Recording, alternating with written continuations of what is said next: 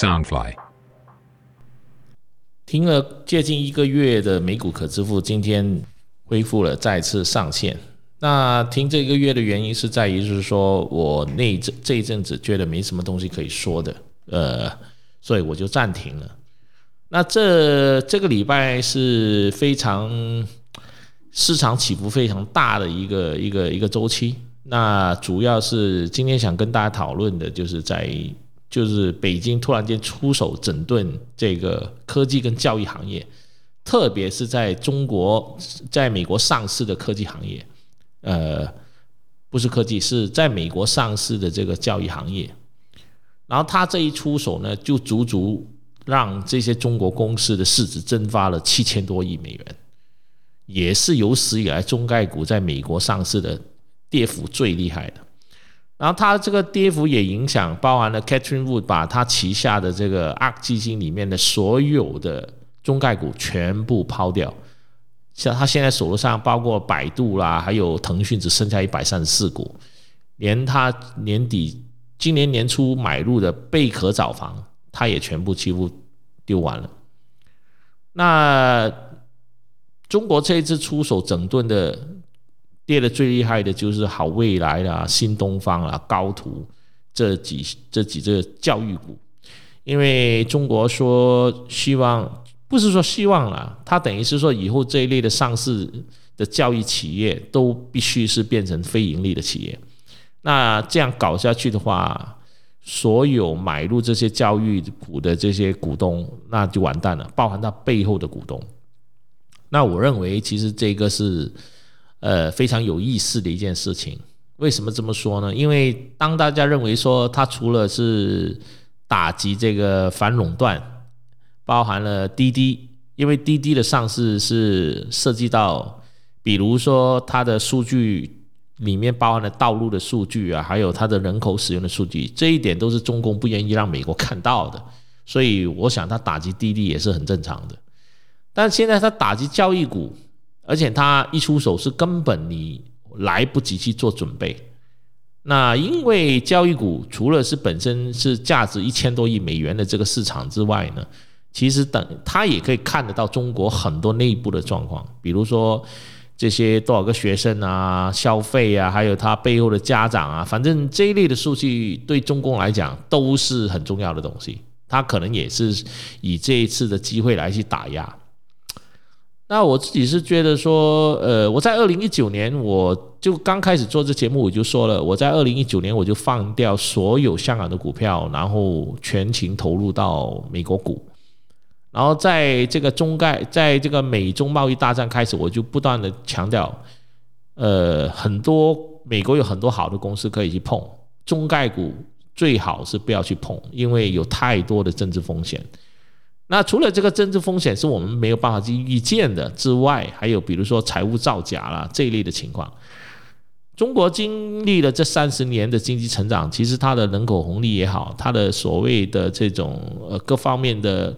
好的这种事情越来越少了。为什么呢？成本越来越贵啊，税越来越高啦，所以现在中国很多生意其实都透过利用资金来滚动。滚动到差不多，然后即使是流血，然后上市，上市之后就把这个，呃，就可以套回自己的投资，然后转接转嫁自己本身所投资的风险到一般的投资机构或者买股票的小股民了。所以我认为，就是说，撇开这个有没有这样的一个政治风险，即使滴滴它上市十四块，你去买它，这个公司也是在流血上市的，然后现在跌到八块多，那我认为。呃，他有没有机会再再上呢？我觉得投资人应该是全亏了，因为他很大程度他一定是下市的。那下市去清算的话，那他可能做下市清算，把它转回去香港，然后转回去香港之后，这个市值可能就没那么高。我觉得打个七折应该打个三折吧，应该是剩下大概不到三折。所以如果现在你们手上是还持有这个滴滴这股票，我觉得是亏少亏少但赢，全部卖掉。那除了这个滴滴之外，你看阿里巴巴也好，腾讯也好，都是在高峰期都跌得很相当的厉害。还有包括在香港上市的，嗯，美团、美图这些公司，还有最近的奈雪利茶这一类的上市十九块，然后一上市就跌破发行价，现在大概是在十块钱左右，就可以看得到现在以目前的整个全球的这个股票市场的状况，香港的市场是最不能碰的。因为你不知道哪一天你有没有踩到这个政治红线。除了这个政治红线之外，现在给我感觉是很多中资企业是大量的呃涌到去香港上市，好像是在拼最后一次能够捞多少就捞多少。那现在买入这些公司的股票，有点是像被割韭菜的那种感觉。它不是，它不像是说，哎。我们呃不要去买入这个有数据上的一些安全的这个股票，不要去买入腾讯啊，或者是不要去买阿里巴巴。但是这个教育股被整改，你想想看，在正常的环境里面，怎么可能是有一个这种这种政策上是能够说说改就改，说变就变？你十几家上市企业，突然间他被要求你不能获利，你要做成是非盈利性的这种企业。那当中谁赚钱呢？在发布这个消息之前，要准备发布这个消息，身边这些人他知道这个消息，这些人肯定都是官，那这些人就能赚钱了。他可以透过卖空就能赚钱，所以我觉得说，呃，以目前美中这个大战，它没有冷却的现象，还在继续打下去的话，香港就是变成是一个模型，所以香港的股市。不能碰房地产，我认为也是不能碰，因为除非你真的是自己住就没关系，或者是你长线持有，否则我觉得呃，美中这个不管是从各方面的这个大战冷战也好，它会越演越烈，因为我看不到任何美国有退退退让的现象，美国有任何退啊，美国现在是不管是从军事上，再从这个台海问题上。再从这个金融上，它各方面它都步步的紧逼。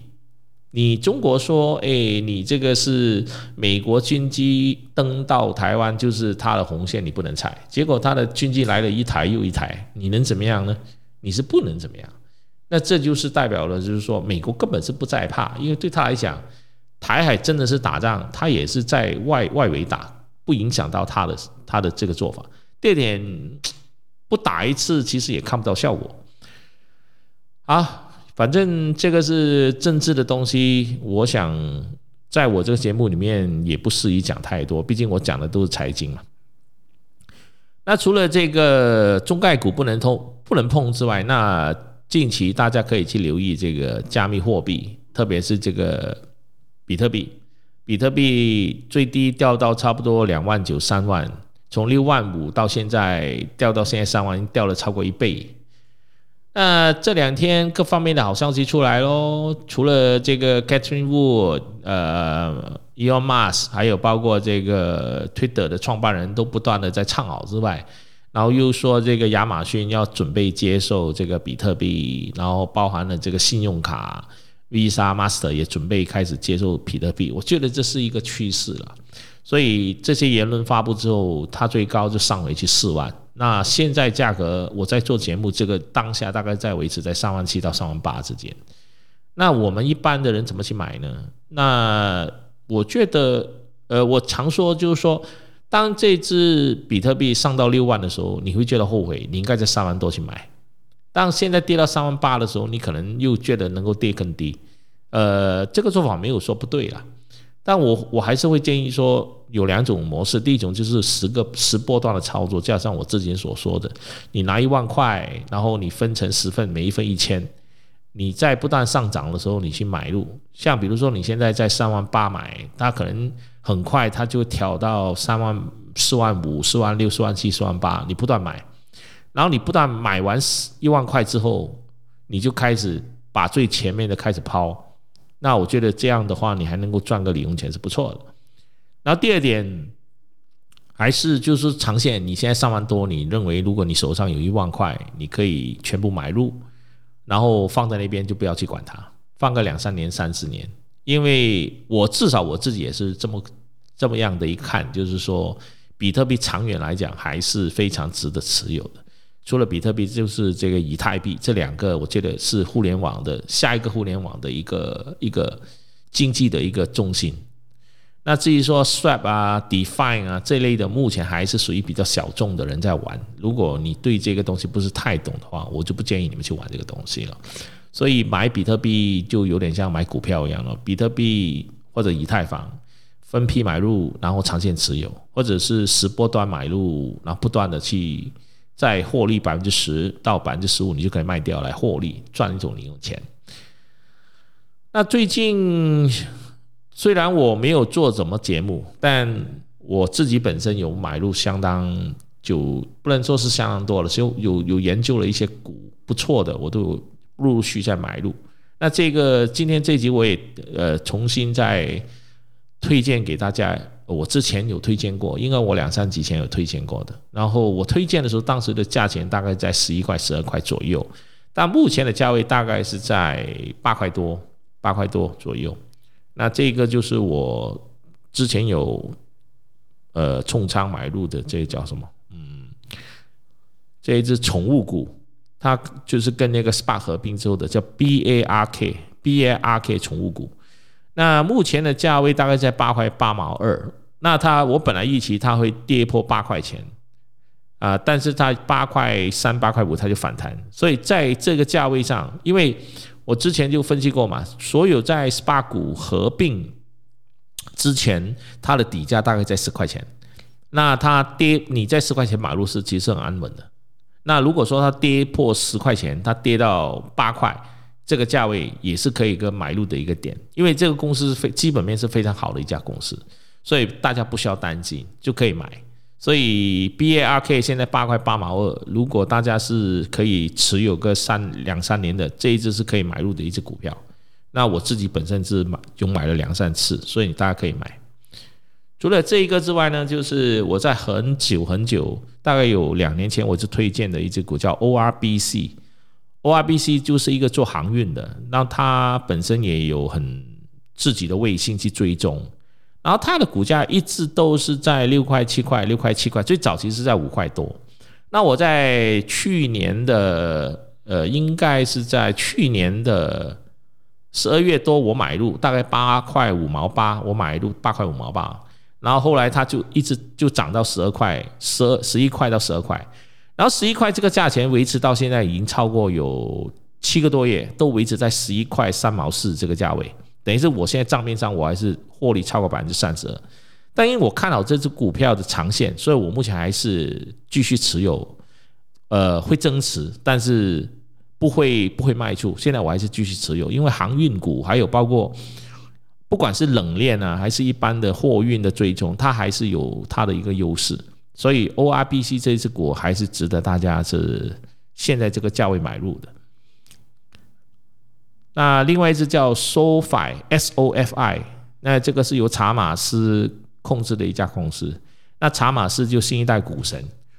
那我在大概十七块左右的价位买入，那它现在的价位大概在十五块半左右。那十五十五块半这个价钱维持到现在，大概是在这一个月。那我认为大概十五块到十四块之间，大家可以分别买入一些。因为 SoFi 这一支是一个相当不错的新一代的金融公司，因为查马斯是一个对比特币很看好的，他也是一个很创新概念的一个创创业人，所以我认为，呃，SoFi 这支股票它是有带着一个金融的革新，所以从长远来说，这支股票买入可以持有大概两三年是没有问题的。啊，因为如果说你想在两三年之后能够有百分之三四十或者以上的获利回报的话，我觉得这个 SoFi S O F I 是一个值得大家去买入的一只股票。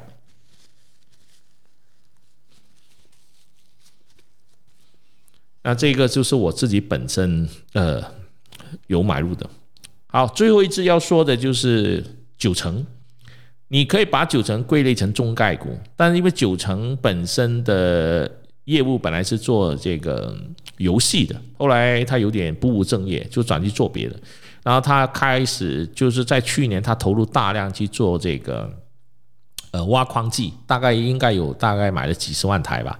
然后挖矿机它最高的价格是从二零一九的一块多涨到二零二零的最高八十几块。那八十几块的时候，它回跌到五十几块，我有买入一部分，然后我是被套牢了一部分。但因为我会被套牢，是因为比特币大跌，所以它也跟着大跌。它最低跌到九块多，我在九块多我开始买进。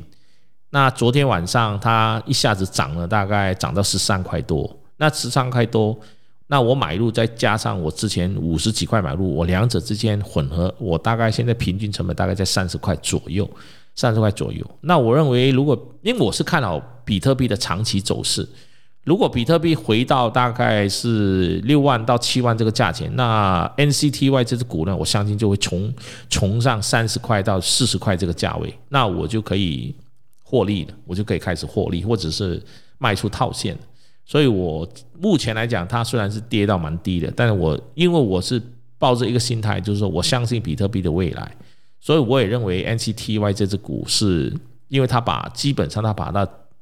呃有点是压重注在这个比特币上面。那除了这一点，它也是涉及到它跟这个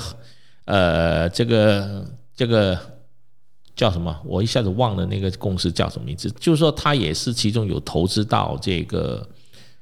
乐视的这个甲那个甲什么，一下子念到嘴边忘了的一家美国上市的一只叫哦 FF FF 的这只电动股电动车股，它也是其中一个战略的投资者。所以从两者之间来看，因为电动车已经不是说呃是未来的明星产业那么简单，现在大家都进场了。那它就是 NCTY 也有一部分的投资在这个呃 FF 的这只股票上面，所以以短期跟中期的趋势来看，包括这个比特币的这个最近的回调来看，NCTY 现在在十三块这个价钱，呃，我觉得是一个不错的价钱。当然，你可以稍微。看一看，它这两天可能又会回调到十二块、十一块这个价钱。那至少我自己是觉得说，这个是可以盈利的一个点了啊。那大家是是可以去看一看。但有点，就这只股票的风险是很高的，因为它可以从一块多涨到八十几块，然后八十几块就掉到八块多，所以它中间的起伏是十倍。那你要做的话，就是说你买进，你现在就十三块十或十块钱你买进。你只能做短线，你不要做长线。那你做长线，可能你就是说你对这个比特币非常有信心。如果你对比特币没有信心的话，就不适宜去买入这只股票了。啊，今天节目就到这边为止，谢谢，谢谢大家。